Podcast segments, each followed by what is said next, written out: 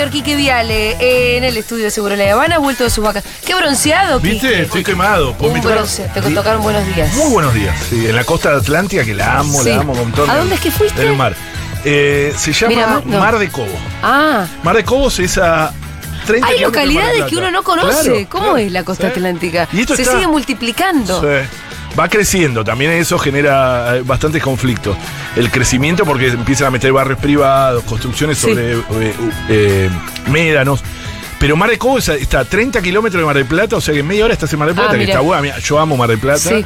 pero no para veranear, porque es un lío, para ir a la playa, todo Sí, eso. sí, sí. Es un lío. En cambio, esto estaba a una cuadra de la playa, Claro. hermoso, es re chiquitito, re tranquilo. El, el que hizo conocido a Mar de Cobo fue el hijo de Mirta Legrand. Ah, porque vivía ahí, le donó una plaza, todo. Mirta Legrand lo nombra de vez en cuando porque era un legado de, del hijo. Pero es muy el lindo. hijo que se murió. El hijo que se murió, Ajá. sí, sí, sí, sí. Eh, era alguien que amaba ese lugar. Ese lugar es increíble, pero está en explosión, hay medio inmobiliaria también. Está hermoso. Me gustaría tener plata para tener un- una casita. Bueno, por lo menos Ya. te plata para alquilarte una Para casita alquilar unos días. unos días. Pero estuvo bárbaro, bárbaro, unos días hermosos y el mar hermoso también, así que estoy contento. Y recontra recargué energías. Qué bien, Quique. ¿Y cómo andan ustedes? Bien, yo ya estoy quemada. Sí. no quemada y bronceada. No, yo ya estoy en un... Sí, el bronceo todavía lo tengo. Tenés. Pero tengo el burnout. Bueno. Me suele suceder en febrero. igual. No, zafé de la semana trágica de Buenos Aires, yo. No, Pues sí. volví ayer, yo. Por eso hoy, por, por esta semana lo hacemos el jueves, pero la semana que viene volvemos al miércoles la columna. La verdad que es, es trágico lo que está pasando. Es ¿eh? trágico, eh, me mandé mensaje con el Pitu, porque lo veía ahí como loco, y justo uno de los temas que quería hablar hoy en la columna era eso, ¿no? Que ya habíamos hablado alguna vez, que es el concepto de o pobreza energética o de discriminación ambiental, ¿no? Un claro ejemplo lo vimos esta semana, donde un evento climático extremo, típico, Producto de. Sí. producto del cambio climático en co- combinación con eh, políticas locales de monte, deforestación, ru- ruptura de humedales, que hace el combo o la tragedia perfecta, ¿no? Que fue esta ola de calor que ya va récord, no solo porque fue récord la propia eh, ola de calor, sino porque, como decimos siempre, la diferencia, porque algunos te recuerdan en el 44 una ola de calor, lo que hace esto que sean más recurrentes eh, y más virulentas, que es lo que pasó ahora, y cuyas consecuencias se eh, terminan asentando desproporcionadamente Sí. en los sectores más populares. Es que un claro ejemplo, o sea, si hay que un manual o cuando demos en la facultad eh, la parte de pobreza energética, yo voy a recordar este momento, lamentablemente, ¿no? Eh, de cómo lo- las consecuencias terminan pagándolas los sectores más populares por algo que la sociedad crea en conjunto, ¿no? Y Porque bueno, eh, sí, claramente, bueno, de todos los que estamos acá, el que más estuvo sin Total, luz total. fue el señor Pitu Salvatierra. lejos. Tres días. Segunda, te puedo decir yo que vivo en Balvanera. Tuviste bastante. Eh, enero fue Terrible. fatal en nuestro edificio. Yo estoy en un grupo de Claro, WhatsApp. claro. Y enero fue fatal, fatal, fatal, Fatal. Por suerte casi no estuvimos en enero y febrero no fue tan grave, pero sí. Sí. Eh, y después pensaba, ayer estuve en un departamento muy coqueto, en un piso en Libertador, Sí. y ahí no se corta ¿No la se luz. cortó? ¿No se cortó? Ahí no se corta la luz. No, no. O sea, Y si se de corta, manera, si tiene se un corta, generador. Aparece el generador del propio de Sur, ¿eh? O de Denor a, los Eh, poco, no, a las pocas horas. Eh, no, si ¿sabe cuántos abonados o, o sí, abonados de, de Sur había sin luz en estos días? ¿Cuántos llegaron? Casi a 200 mil. Es una locura. ¿Cuál fue el máximo de Denor? 12 mil en todo el país. Claro. Ahí está la Total. diferencia. Sí, norte, sur. El El de Sur, tenía claro. 200 y pico de Sí. miles de, de, Diez veces de- más. de personas que no tenían el servicio eléctrico.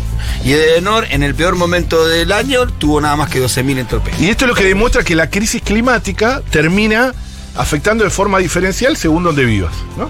E incluso, según tu, tu, tu nivel de vida, vos podés enfrentarlo de otra manera. Se te corta la luz, si tenés guita, te vas a tu country, como hacen mucho, se van a otro lado, etcétera. Si vos vivís en un, obviamente, un sector popular, tenés que bancarte eso con 40 grados, viviendo muchas veces en forma, obviamente, eh, mucho más compleja, eh, por, por, eh, porque viven mucho más personas, en una, sin siquiera un ventilador.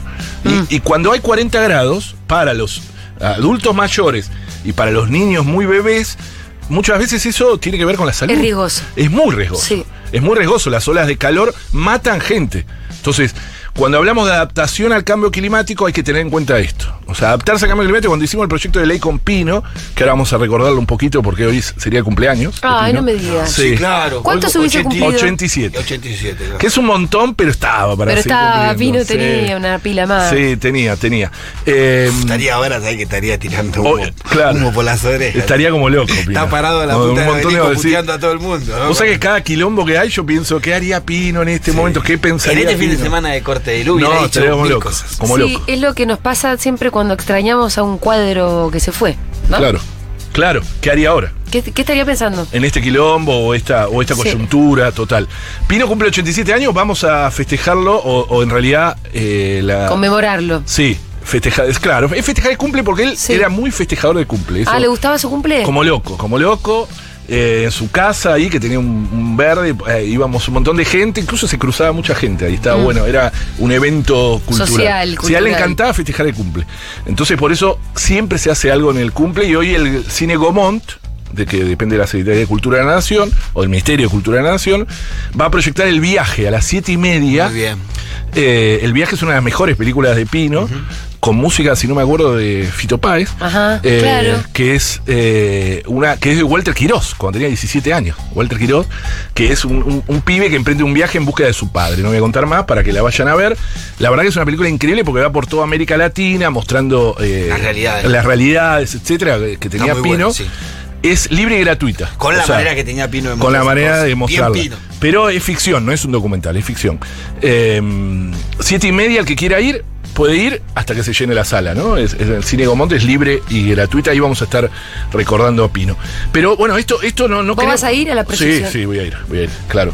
Voy porque está la mujer, además Ángela, que es una actriz que él Sí. conoció en, en una de las películas y que la quiero mucho y siempre, siempre nos escribimos, así que y está la hija, las- los hijos también, que me gusta verlos, ¿viste? Es, es, es un momento agridulce, ¿no? De recordar a Pino, pero a la vez con su, su obra que es sensacional. La- la- Las películas de Pino son sensacionales, ¿eh? Sensacionales en términos eh, cineastas puros, más allá de lo político, etcétera. Eh, así que les recomiendo que vengan, vengan, eh, está bueno, está bueno. Bueno, la pobreza energética esta, bueno, es la incapacidad de un hogar de alcanzar un nivel social y se da diferente en el norte que en el sur, ¿no? Porque hay pobreza energética en el norte también. En el norte es la incapacidad de, por ejemplo, de poder pagar eh, las facturas, que es lo que está pasando en muchos lados de Europa, que amplios sectores sociales no están pudiendo pagar las facturas. Bueno, siquiera. Alemania y Francia estatizaron las empresas de eléctricas. Claro, bueno, y están con todo un quilombo con eso porque se viene el invierno. Ahora lo decimos nosotros y somos comunistas. Claro, obvio, obvio. Estamos, viste, ya vino el castrense. Total. Porque si llegamos a decir nosotros hay que estatizar. el- Uf. Pero a esas cosas no le gusta imitar a estos gorilas del primer mundo. Pero es ¿viste? como Ámsterdam, París, todo que tienen regulado el mercado inmobiliario como nadie, Sí, no sí, saben sí, sí. el nivel de regulación que tiene, y acá presenta un proyecto un legislador y directamente lo mandan a comunista, no sé qué. Qué difícil es establecer diálogos. Estaba cada vez peor. Sí. ¿Eh? Está cada vez peor, eso es una de las, de las grandes dificultades. Bueno, lo de pobreza energética, eso quería hablarlo porque no quería, porque eh, no quería dejar de pasarlo porque es algo coyuntural. Eh, lo, de, lo de Pino también, pero en realidad hoy, hoy quería hablarles, no, no nos queda muchísimo tiempo, de algo que también pasó en el verano, que son otra vez grandes incendios forestales, pero quería encararlos desde otro lugar. Sí, ¿qué pasó? ¿No? En, Chile hubo Claro, en. Chile, en Chile hubo muy grandes, muy y el otro grandes. día me levanté a la mañana con una banda de humo. Acá también en general. ¿Llegó el humo de Chile? No, No, no, no. de corriente. Ah. era, No, De- esto es de, de Entre Ríos, de la provincia Ay, de Buenos Aires, del No, Delta, no, no. del Delta No, no, inferior. son dos hechos diferentes, pero que estuvieron ahí pegaditos. No, la Patagonia chilena se prendió fuego miles y miles de hectáreas. Con una. eh, el, el propio Estado eh, chileno declaró el estado de catástrofe. La verdad que Boric estuvo bien en su reacción. Ahora tiene, para mí tiene que cambiar cosas coyunturales que ahora vamos a poder hablar. Pero estuvo bien porque, bueno, él estaba de vacaciones, justo suspendió las vacaciones y se fue al lugar de los hechos, dándole una relevancia a la cuestión del incendio. Vieron que hay veces en Argentina queda eh, como sí, compartimentos sale estancos. Cabandier hablar en una radio claro. media, medio pelo. Pero y no es de primer, no es de No hay una nivel. comunicación. A pesar de los incendios que tuvimos en Argentina, que fueron y son muy grandes. En este momento está prendida gran parte de Corrientes, por ejemplo, incluso el Parque Nacional Iberá, que es eh, muy, muy valioso. Y ahí escribimos una- un artículo en las vacaciones. Yo no aguanté, pues no En el diario, ¿no? Claro, en Diario AR. Sí. no, me, me- estaba de vacaciones y no, Te no iba aguanté. de la vaina. Sí, porque lo veíamos venir, eh, una catástrofe anunciada. Eh, la escribimos con Renata Nicora Chequín, que es una bióloga eh, correntina, muy comprometida que forma parte de Defensores del Pastizal.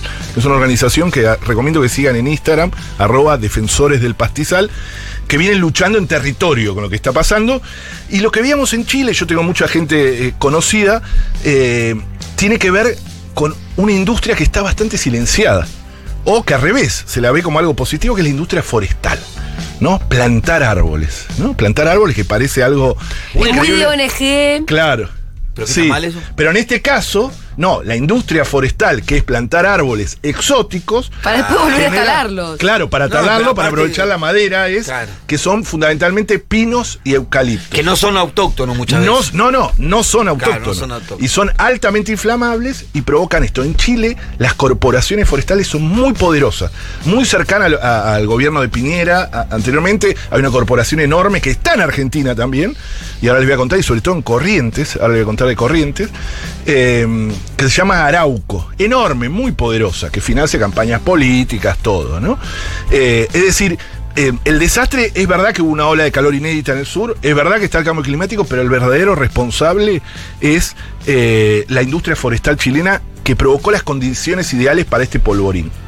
Ustedes ven el mapa de los incendios, van a ver que se están prendiendo fuego estas mismas plantaciones forestales. Ah, está bien, no se están prendiendo fuego bosques Sí, autóctonos. eh, O lo que sí, pasa es que paso. terminan, claro, terminan eh, rodeando, sí. Hay un informe de Naciones Unidas denominado Incendios Forestales en China, causas, impactos y resiliencia del Centro de Ciencia de Clima y de Resiliencia, que dice que según los tipos de uso de suelo, un 50% de la superficie quemada como consecuencia de los mega incendios entre 1985 y 2018, en 2018 tuvieron unos terribles, que provocó más de 200 muertos. Ahora hubo 24 muertos, o sea, que hay muertos. Eh, estaba cubierta por plantaciones exóticas, principalmente pinos y eucaliptos. En efecto, los mapas de los incendios coinciden fundamentalmente con estas eh, superficies que terminan afectando a los bosques nativos. Pero no solo los terminan afectando con los incendios, sino que el propio desarrollo de la industria forestal eh, necesita que sean estos árboles y reemplaza bosque nativo por esto. Claro, porque un coihue tarda Claro. miles de años Claro, en crecer. claro. Un pino te crece así. Claro, totalmente. Uno que está... Entonces, para tener una industria de eso, necesitas uno que crezca rápido. Absolutamente, porque necesitan cortarlo rápido para la industria Sí. eh, forestal. Ahora, regenerar un bosque eh, autóctono en la, en, la, pa- em, en la Patagonia, no, no, son miles de miles, Miles de años. años, miles de años, pero No en algún momento hay que empezar. Claro, lo que no podemos es seguir reemplazándolo por Sí. quien provoca. Además, el pino tiene eso de que su propia resina no solo es inflamable, sino que afecta eh, plantaciones vecinas. Sí. ¿Vieron? El propio vuelo. Y te rompe eh, el haciendo. ecosistema. Exactamente. Por algo, no, por algo no crecieron acá esos árboles. Eh, el, el informe este de la ONU dice el riesgo de incendios se concentra en mayor proporción en los paisajes dominados por plantaciones forestales y en menor grado en aquellos dominados por bosque nativo. Cuando la proporción de bosque nativo es menor a un 50% en el paisaje, se observa una mayor ocurrencia de incendios. Sin embargo, a mayor cobertura de bosque nativo, el riesgo disminuye. Esto es obvio. Esto pasó en, Chile, está pasando en Chile, eh, porque debemos entender que la diversidad de ambientes naturales que existe en una región eh, tiene comunidades de bacterias, animales, funga, vegetales, que van evolucionando las autóctonas en relación a la, su- a la humedad del lugar, a un montón de situaciones, a los ecosistemas del lugar, que no lo hacen estas plantaciones soldado. El que mejor hablaba de esto era el escritor uruguayo Eduardo Galeano, que en Úselo y Tírelo dijo hace 30 años, dijo esto porque en Uruguay también pasa, por el tema de alimentar a las pasteras, es, dice, dice, en estas nuevas plantaciones madereras no cantan los pájaros, nada tienen que ver los bosques naturales aniquilados, que eran pueblos de árboles diferentes abrazados a su modo y manera, fuente de vida diversa que sabiamente se multiplicaba a sí mismo. Con estos ejércitos de árboles, todos iguales, plantados como soldaditos en fila y destinados al servicio industrial. Las plantaciones de madera de exportación no resuelven problemas ecológicos, sino que los crean y los crean en los cuatro puntos cardinales del planeta. Esto decía Galeano, perdón, hace 30 años, porque cuando hablamos de un bosque no podemos hablar de una solo los monocultivos, sino por ejemplo, en corriente, decíamos en este artículo, eh, podés encontrar hasta 40 especies de árboles distintas relacionadas con distintas vegetaciones, incluso con la propia fauna. en estos eh, soldados, en estos eh, árboles zombie, como se les dice, Sí. todos plantaditos. Además lo que tienen los pinos, que no solamente que no son de acá, las agujitas que caen son ácidas, entonces abajo mata el sotobosque. Mata todo. eh, que es muy propio de, de nuestros, nuestros bosques, ¿no? Que es clave el- el- los, eh, los otros bosques para mantener la biodiversidad. Por eso en estos falsos bosques Sí. no vas a encontrar eh, fauna. E incluso en, en corrientes. eh, y abajo no entra la luz del sol, además. no entra la luz del sol, no encontrás. Se usan Sí. agroquímicos incluso para matar todo lo demás porque nada tiene que competir con este árbol industrial. Si vos tenés algo, compite, hay Mm. que sacarlo, hay que sacarlo, hay que sacarlo. E incluso muchos roedores que comen eh, las raíces de los árboles, en, en- en algunas eh, plantaciones forestales son atacados a garrotazos. ¿eh? Es así, es atacado a garrotazos para que no existan. Sí, Es decir, el roedor. El roedor, exacto. Bueno. Exacto.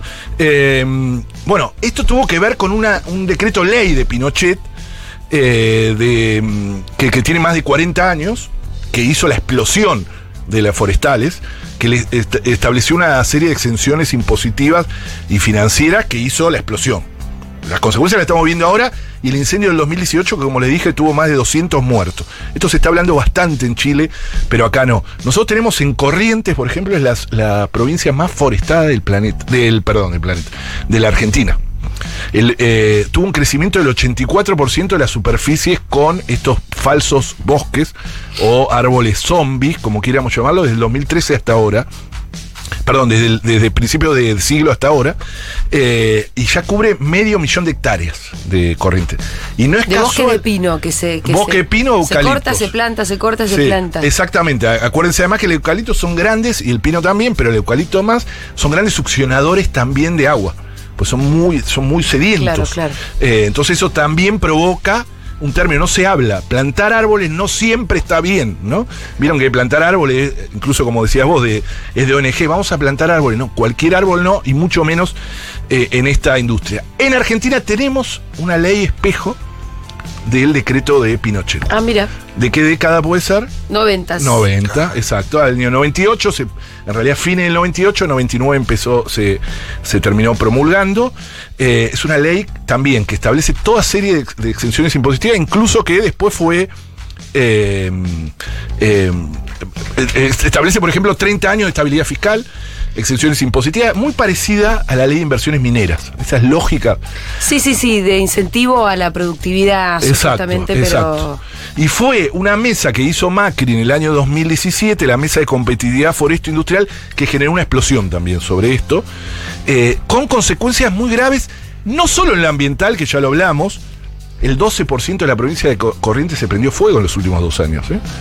Y todavía está. Si vos ves el mapa de Corrientes, esto lo veíamos con, con la bióloga esta Renata eh, Nicola Chequín, eh, si vos ves el mapa de Corrientes, eh, vas a ver cómo rodean las plantaciones forestales al Parque Nacional Iberá, como una especie de espada de Damocles que pende allí sobre un hilo. 12% de la provincia se prendió fuego, que es una locura, pero a la vez generó un proceso de extranjerización de la tierra total. Esta ley y esta mesa que dije que hace Macri en el 2017.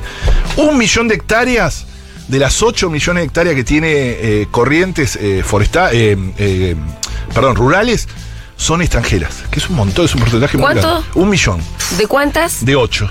O sea, es un 15%, casi un 14%. Eh, esto se vio pronunciado, entre otros está esta Arauco. Incluso la constitución de Corrientes tenía una. tiene, en realidad, en uno de sus artículos, como una limitación a la extranjerización de las tierras. E hicieron una ley en este mismo momento. En realidad lo hicieron, eh, no es casual, ¿eh? en noviembre de 2019. Porque se iba- recuerden que ahí gobierna el radicalismo, ahora Valdés, bueno, no sé cómo llamarlo, ¿no?